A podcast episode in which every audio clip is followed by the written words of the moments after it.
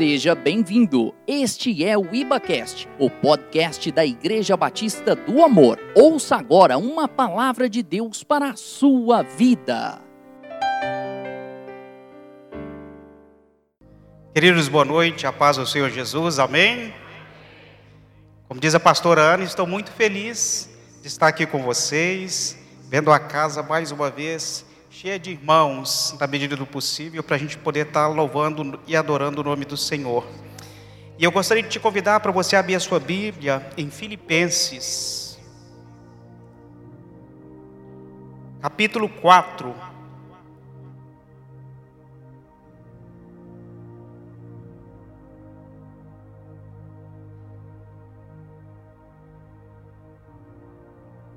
Diz assim a palavra do Senhor. Portanto, meus amados irmãos e muito queridos, minha alegria e coroa estaria assim firmes no Senhor, amados. Rogo a Efódia e rogo a Sitiquem que sintam, sintam o mesmo do Senhor.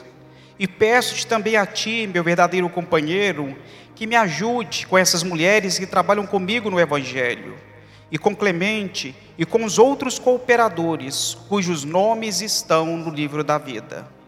Regozijai-vos sempre no Senhor, outra vez digo, regozijai-vos. Seja a vossa equidade notória a todos os homens, perto está o Senhor.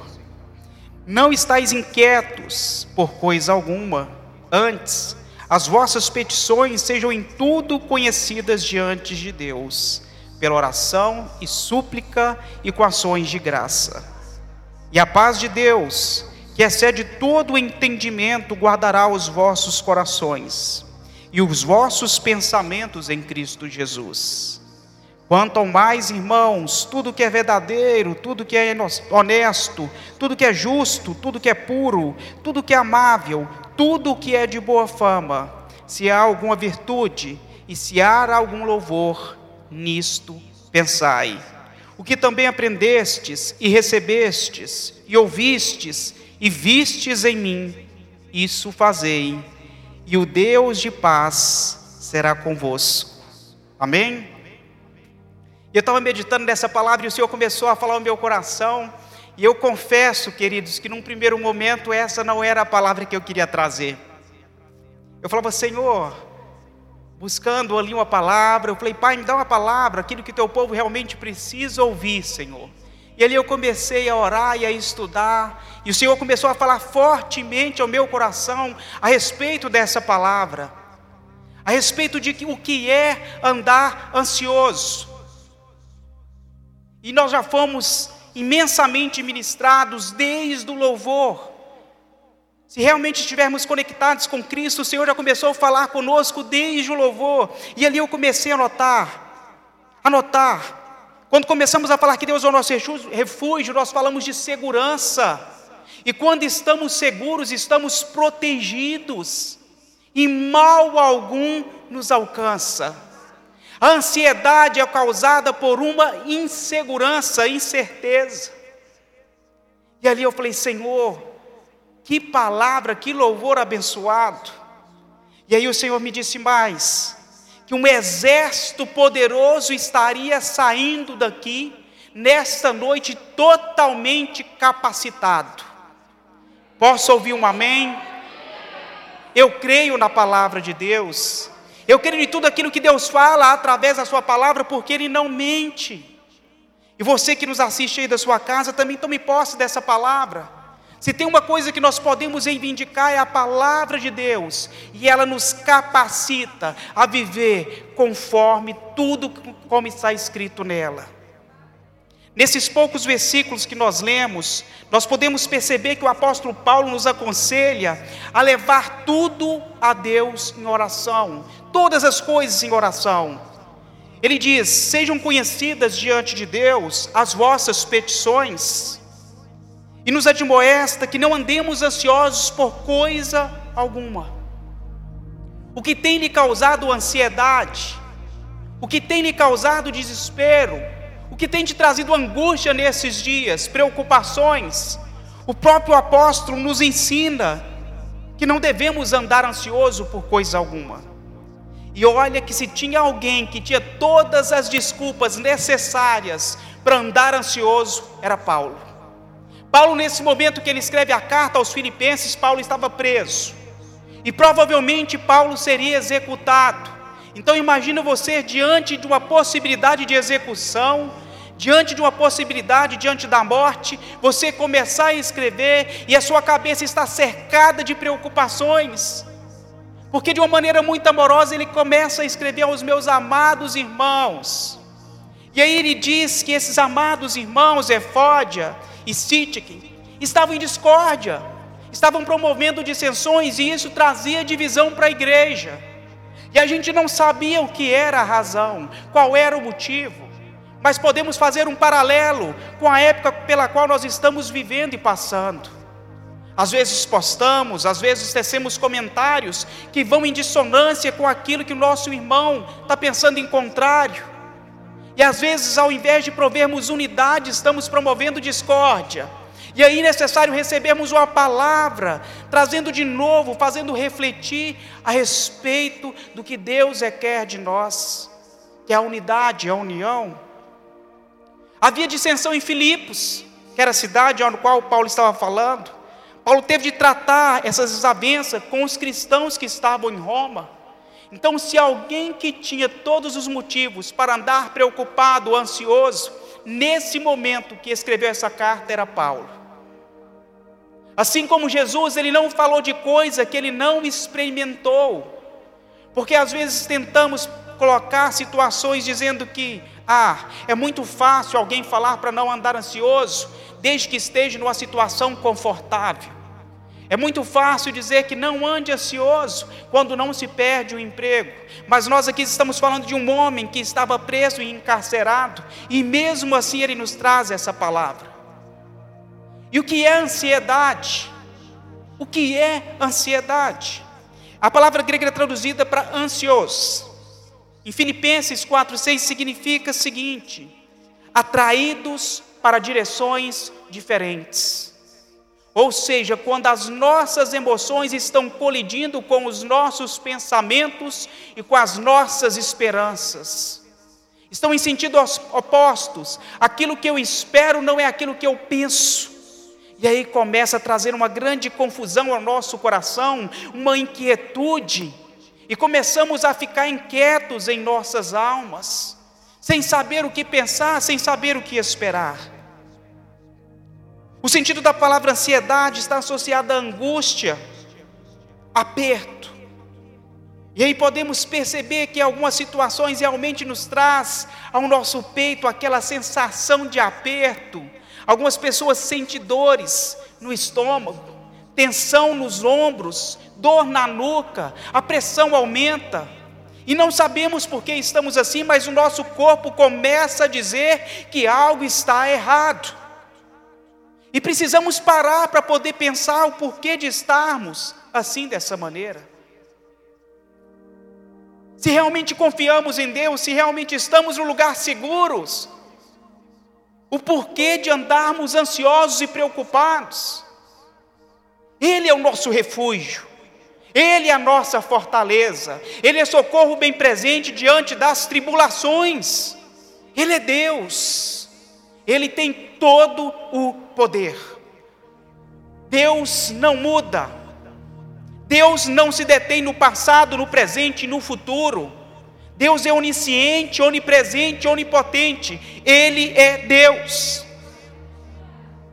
De um ponto de vista espiritual, a ansiedade é constituída por pensamentos e sentimentos incorretos a respeito de circunstâncias a respeito de pessoas e a respeito de coisas. E quando nós falamos de pensamentos, é mente. Quando nós falamos de sentimento, é coração. O que a sua mente tem te levado a pensar sobre esses dias? O que o seu coração tem te fazido sentir nesses dias? Ansiedade espiritual, pensamentos, sentimentos incorretos. A ansiedade ela nos rouba a nossa alegria. Ela tenta usurpar e roubar a nossa paz, uma paz que excede todo entendimento, uma paz que não depende das circunstâncias, uma paz que nos possibilita, em meio às dificuldades, deitar e dormir. É triste quando eu escuto, eu não estou dormindo. Eu estou angustiado e quando eu vejo, por exemplo, os meus netos, eu começo a chorar. É muito triste porque isso reflete uma incerteza, uma insegurança a respeito do amanhã. Como se não houvesse essa possibilidade. E não adianta, não adianta dizer, pare, não se preocupe. Não se preocupe, vai dar tudo certo. Nós não estamos falando de pensamentos positivos, estamos falando de exercer fé, que vai além do positivismo é uma atitude. Em 1 Pedro 5,7 disse: lançando sobre ele toda a vossa ansiedade, porque ele tem cuidado de vós. Deus tem cuidado de você, Andréia. Deus tem cuidado do seu esposo. Às vezes existem pessoas que estão trabalhando, não pararam, estão na linha de frente, e Deus também tem cuidado dessas pessoas. Agora o que nós precisamos aprender é que devemos lançar sobre ele. Lançar é depositar, despejar, entregar toda ansiedade. E eu gostaria que, mesmo com máscara, você repetisse comigo, você que está em casa, repetisse comigo com um ato de fé. Às vezes é necessário você parar um pouco os seus afazeres, aí que às vezes está fazendo alguma coisa, preparando uma janta mas repita comigo: Senhor, nesse momento, por um ato de fé, eu lanço sobre ti todas as minhas preocupações, todas as minhas ansiedades. Em nome de Jesus. Amém. Você crê no que você repetiu? Isso é fé. Fé é a certeza das coisas que se, se esperam e a convicção dos fatos que não se veem. Ainda que as circunstâncias estejam à sua volta dizendo o contrário, pela fé você pode dar um passo. E não é um passo no escuro, é um passo de fé, é um passo de certeza, é um passo de convicção, é um passo de confiança, porque esse é o Deus a quem nós servimos. Ele é Deus. Devemos entregar todos os cuidados a Ele. Nosso passado, nosso presente, nosso futuro, todas as coisas que tentam nos trazer ansiedade. Não se deve lançar ansiedade aos poucos, de maneira regada, como se Deus não fosse capaz de suportá-las. Pelo contrário, a Bíblia nos garante que Ele já levou, e levou é no passado, Ele não levará, Ele já levou sobre si todas as nossas dores, todas as nossas ansiedades, todas as nossas angústias, todas as enfermidades, Ele já levou. Ele já levou. Guardar pequenas ansiedades, façam que logo elas se transformem em grandes. Não precisamos regar.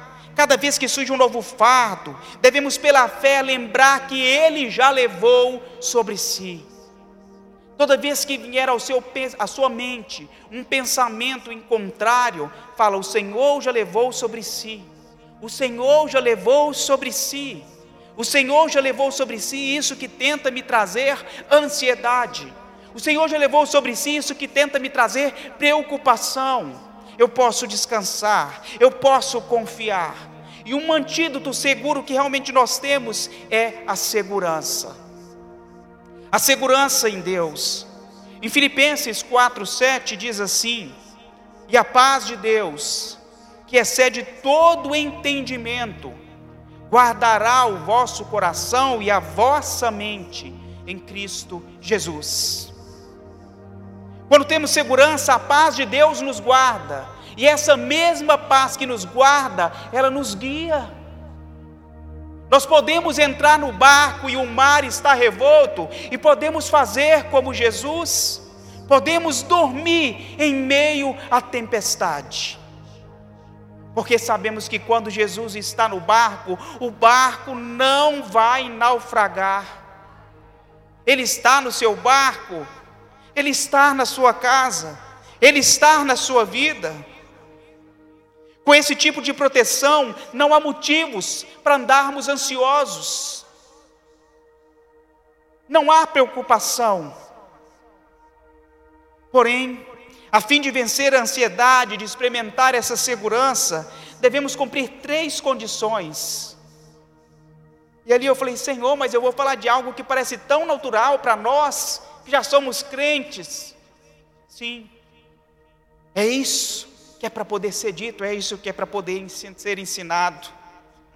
O primeiro passo para realmente nós aprendermos a vencer a ansiedade é orar corretamente. Irmão Anderson, mas parece contraditório dizer ou falar que existe uma maneira correta de orar. Sim, existe uma maneira correta de orar. Porque às vezes somos levados a pensar e a imaginar que não devemos submeter a Deus pequenas coisas, como se pudéssemos separar pequenas de grandes, porque aos olhos de Deus são todas do mesmo tamanho. A capacidade de Deus, os pensamentos de Deus são maiores do que os nossos pensamentos. E talvez aquilo que para você pareça tão grandioso, para Deus é tão ínfimo, tão pequeno.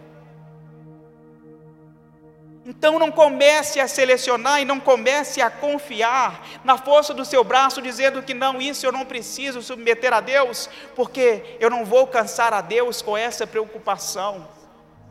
Talvez esse seja um dos nossos erros, tomarmos medida, tomarmos decisões sem submetê-las a Deus. E isso faz com que a gente ande ansioso. Quando dizemos orar, devemos entender conversar com Deus a respeito de todas as coisas, como de maneira natural, sem máscaras, sem fingimentos, sem retórica. Deus é aquele que nos conhece no mais íntimo, no mais profundo. Ele sabe daquilo que nós estamos passando, vivenciando. Ele sabe. É importante perceber que nessas colocações, o apóstolo Paulo, ele fala de três maneiras para nós orarmos corretamente. Três elementos que são necessários: orações,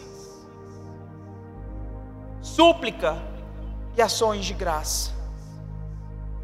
É a maneira como nós devemos orar. É necessário esses três requisitos para que essa oração tenha eficácia, de acordo com o que nos diz Filipenses. Em sentido mais amplo, a oração ela pode ser entendida como uma conversa aberta com Deus, aonde nós mostramos para Deus reverência, adoração, entrega, redenção. Deus não muda. Deus é imutável, nós não podemos nos aproximar de qualquer maneira de Deus, achando que Ele recebe qualquer coisa e de qualquer maneira e de qualquer jeito. Não. Deus é Deus e merece ser reverenciado, merece ser adorado.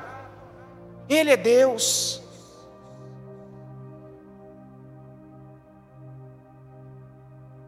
Assim, Sempre que a gente se achar ansioso, uma das primeiras coisas é realmente buscar a presença de Deus através da oração.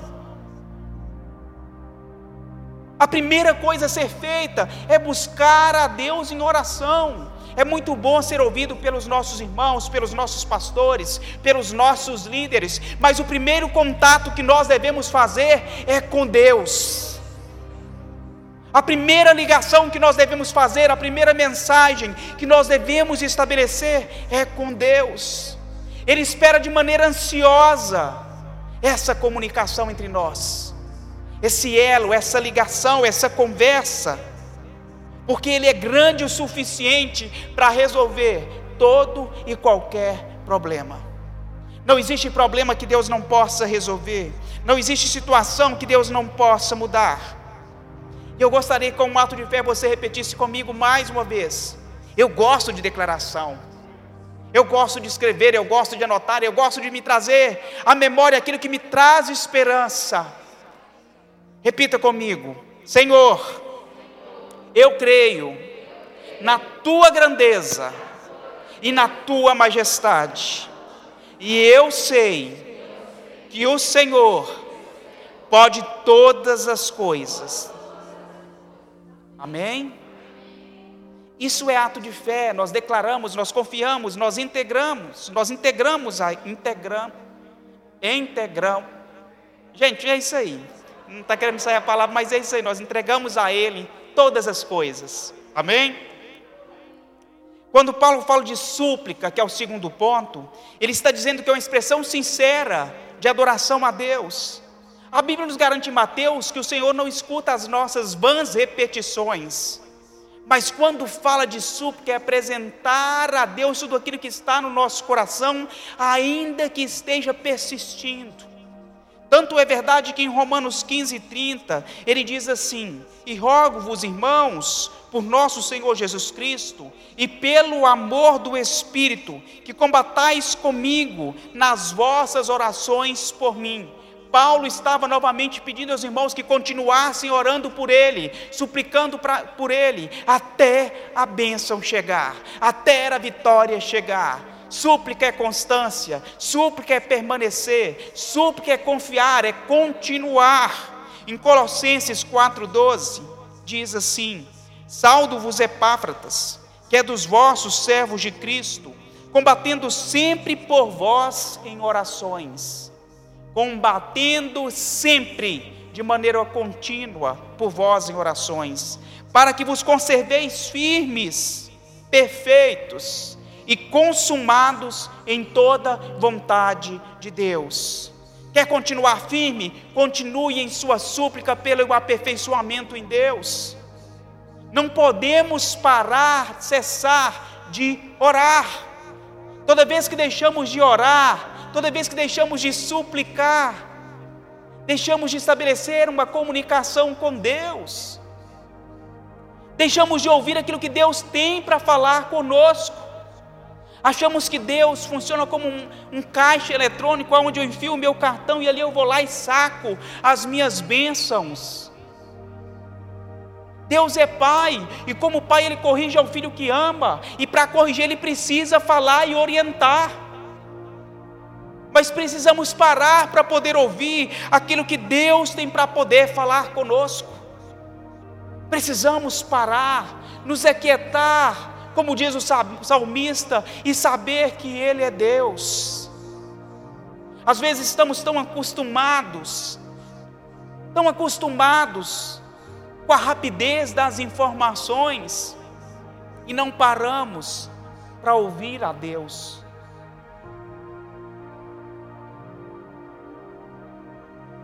E ali no silêncio, no lugar secreto, como foi ministrado no culto de quinta-feira, Deus começa a falar ao seu coração e te trazer coisas profundas, ocultas, que Ele já queria te ter dito, mas você nunca parou para poder ouvi-lo. Depois da oração e da súplica vem um agradecimento. O apóstolo nos ensina que a oração, a súplica e ações de graças traz consigo o resultado. Toda vez que você orar, toda vez que você suplicar, lembre-se de agradecer ao Pai, dando graças ao Pai por tudo. O próprio Jesus, quando orava, ele orava dando graças a Deus. Eu não sei o que tem tentado tirar a sua paz nesses dias. Mas se você quer sair daqui vitorioso, se você está na sua casa e quer receber realmente essa vitória, vencendo a ansiedade, coloque isso em prática. Oração, súplica e ações de graça. Comece a dar graça por aquilo que você já recebeu. A Bíblia nos conta em Lucas 7, do 11 ao 19, que Jesus havia curado dez leprosos que somente um voltou para poder agradecer. Será que nos nossos dias, no momento atual, será que isso é tão diferente da, da, daquela época? Será que realmente nós temos parado para poder agradecer as bênçãos que nós temos recebido? Os livramentos diários que nós temos recebido? Se você está aqui hoje, meu irmão, minha irmã, se você está na sua casa, quantos gostariam de ter a mesma oportunidade que você está tendo hoje? Quantos gostariam? Talvez aquela situação que para você tem sido um motivo de tristeza. Alguns estariam dando glória a Deus. Glória a Deus. Glória a Deus pelo pouco recurso que eu recebi. Glória a Deus pela cesta básica que me foi dada. E não estariam reclamando, murmurando. Estariam dando glória a Deus. Um exemplo que fala muito ao meu coração foi Daniel. O rei havia convocado seus súditos para adorá-lo. E Daniel se recusou, e como de costume a Bíblia diz que ele foi para o seu quarto, abriu a sua janela, se prostou, adorou, suplicou, como ele fazia. E Daniel foi condenado a ser jogado nas covas dos leões. Mas ele não se rendeu, ele continuou adorando, ele continuou suplicando e orando, e Daniel estava em paz. Como permanecer em paz diante dos leões que rugem, que querem te devorar, somente quando nós confiamos em Deus. Somente quando nós nos entregamos e acreditamos que Deus é capaz de nos guardar e nos livrar se assim Ele quiser. O mais engraçado é que a Bíblia nos fala que enquanto Daniel estava ali em paz, o rei não dormia. Porque o rei gostava de Daniel, mas ele tinha que tomar uma decisão e estabelecer uma punição para que fosse exemplo para os outros súditos e deveria cumprir o seu decreto. Mas o rei não conhecia ainda o Deus de Daniel. Por isso ele se angustiou, por isso ele não dormiu, por isso ele ficou preocupado. Daniel ficou em paz, em meio aos leões. Meu irmão, isso não é uma história. Isso não é uma história. Isso não é um feed, um stories que a gente coloca no Face, você curte, comenta e você esquece e passa. Nós temos que aplicar isso na nossa vida. Logo após nós orarmos de maneira correta, é necessário nós pensarmos corretamente. Quais têm sido os seus pensamentos? Como você tem pensado? Em Isaías 26, 3 diz: Tu, Senhor, conservarás em perfeita paz aquele cujo propósito, e quando nós falamos propósito aqui, nós falamos de mente, é firme, porque ele confia em ti. Conservarás perfeitamente aquele cujo propósito, cuja mente confia perfeitamente em ti. Confiar perfeitamente é não oscilar. Hoje eu confio, amanhã eu não confio.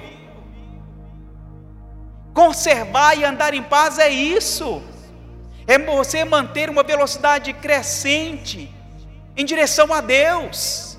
É não retroagir, é não desacelerar.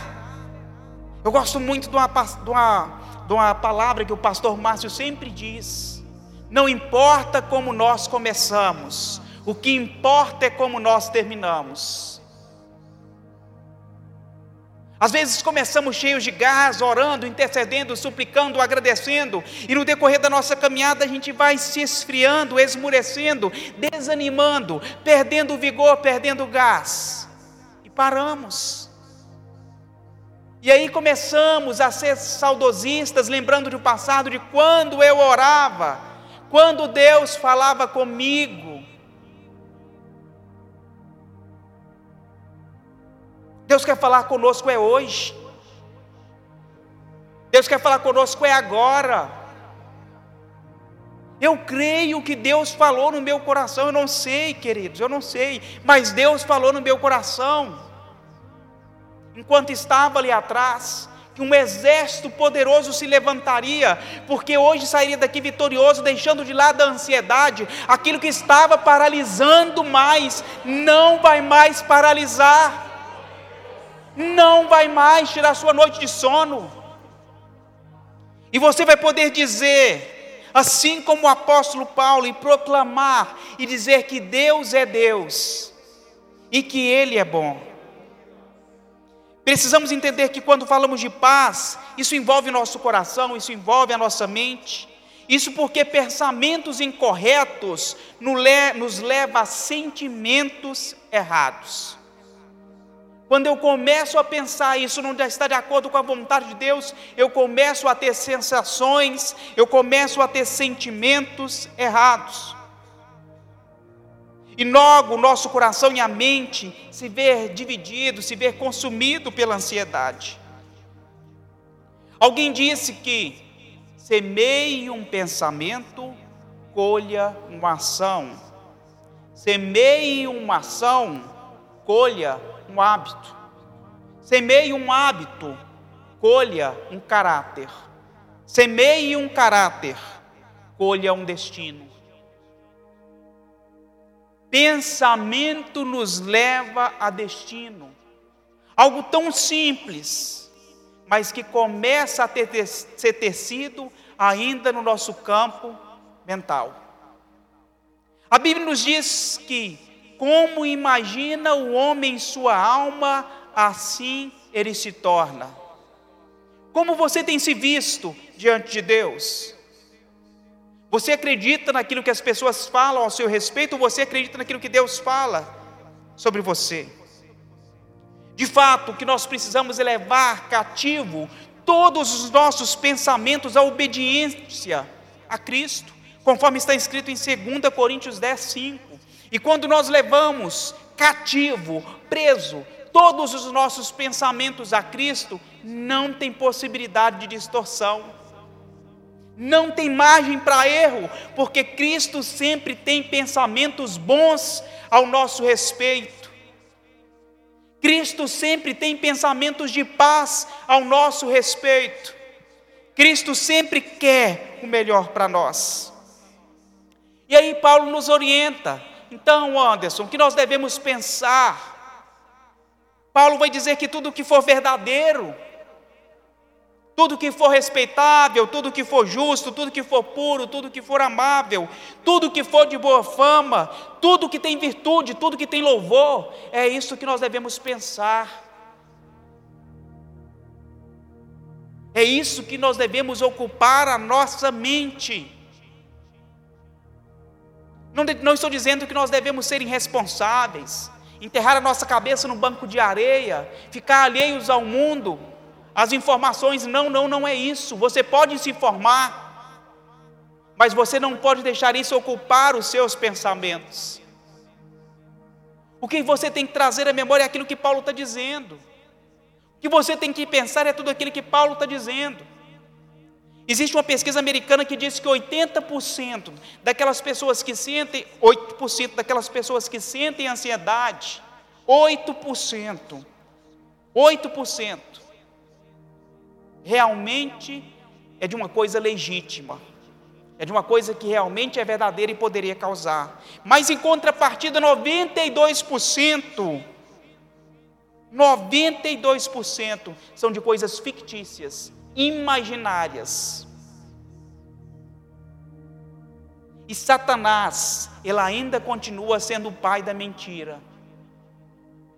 Satanás ainda continua mentindo, dizendo e trazendo, querendo incutir, lançar flechas, dizendo que se preocupe, isso não vai dar certo, porque o papel dele é enganar.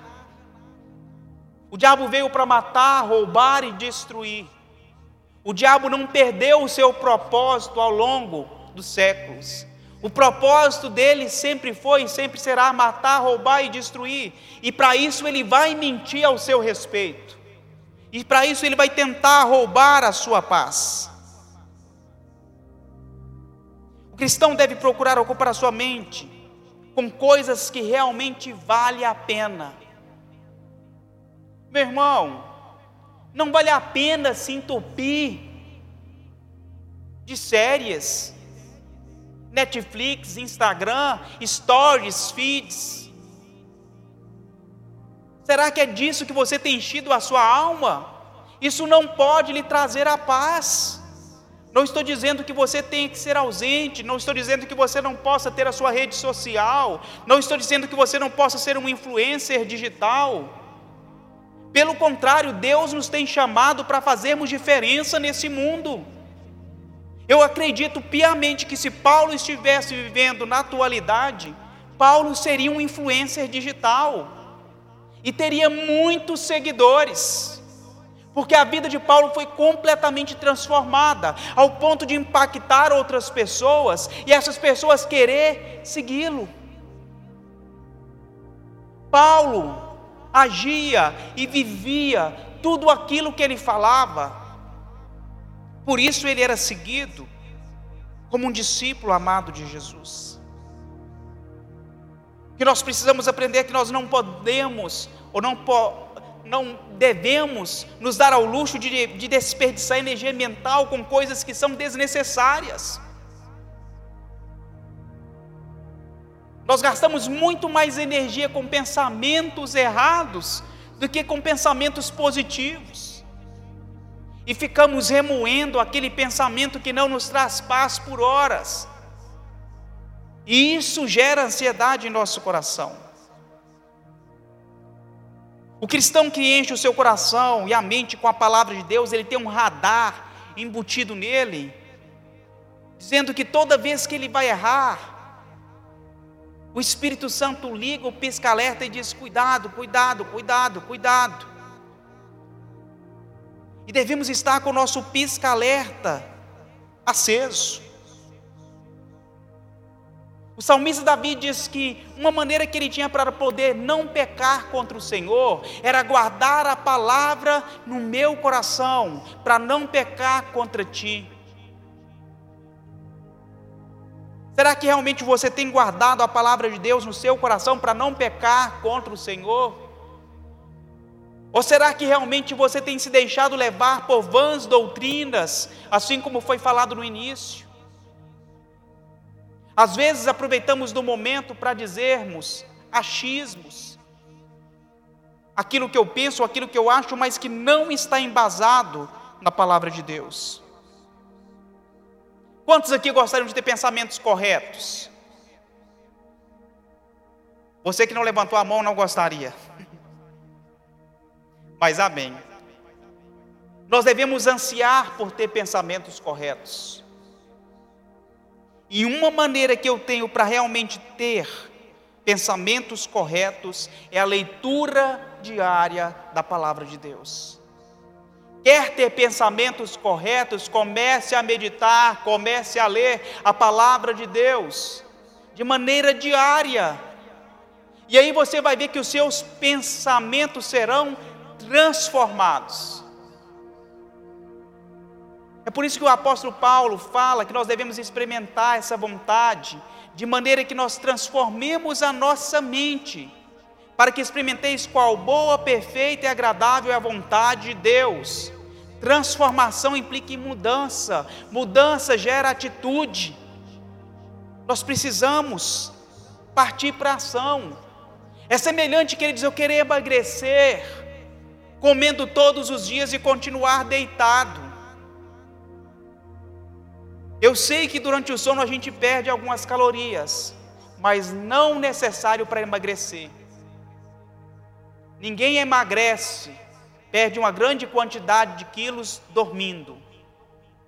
É necessário agir, é necessário ter uma atitude.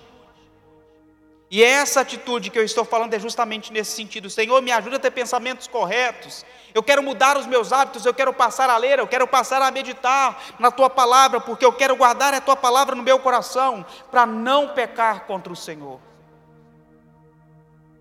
O terceiro passo é viver corretamente. O primeiro, orar. O segundo, pensar. o terceiro, viver corretamente. Ao longo da vida de Paulo, ele não somente ensinou a palavra, mas também viveu na prática tudo aquilo que ele falava.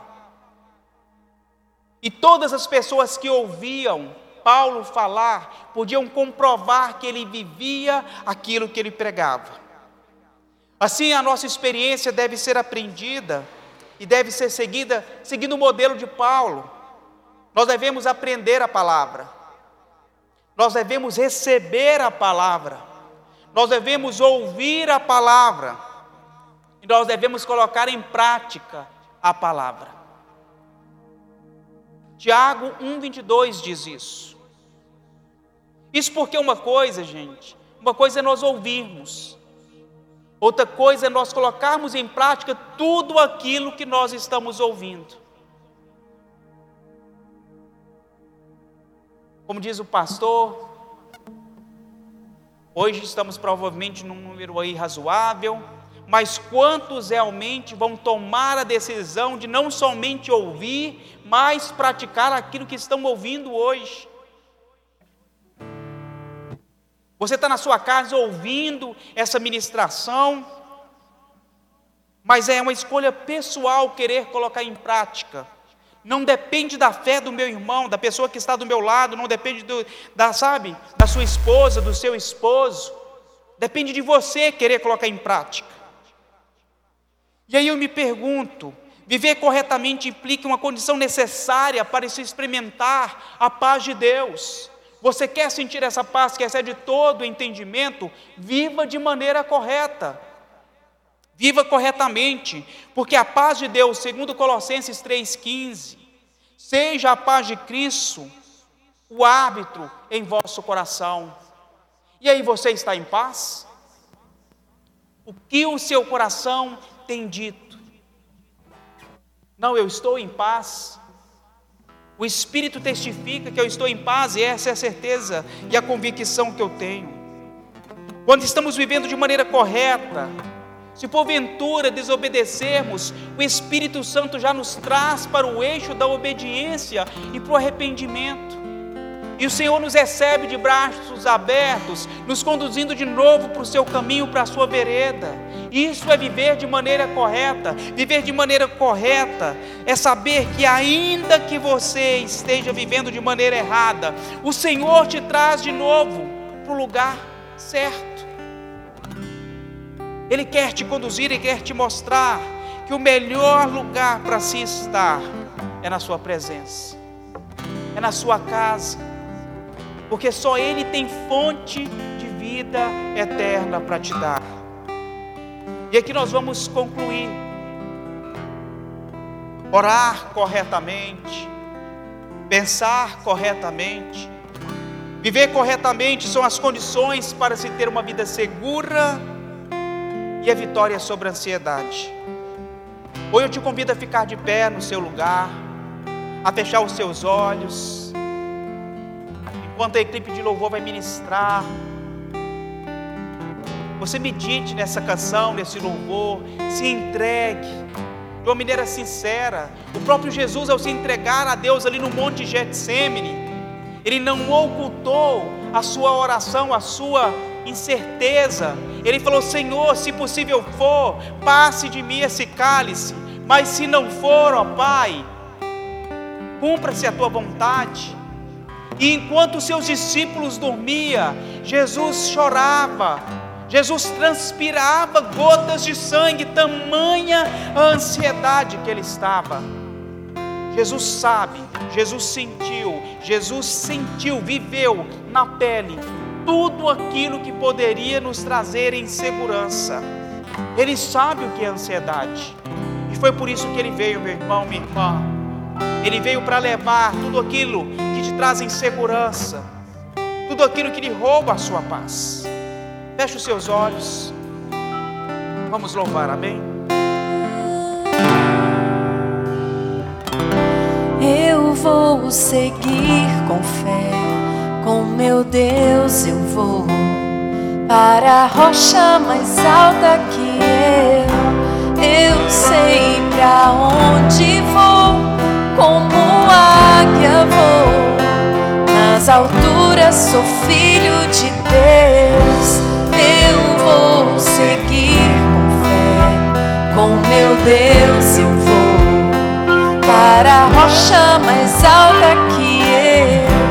Eu sei pra onde vou, como águia vou. Nas alturas sou filho de Deus. Obrigado por acessar o IbaCast. Acesse nossas redes sociais. Siga Igreja Batista do Amor. Até a próxima!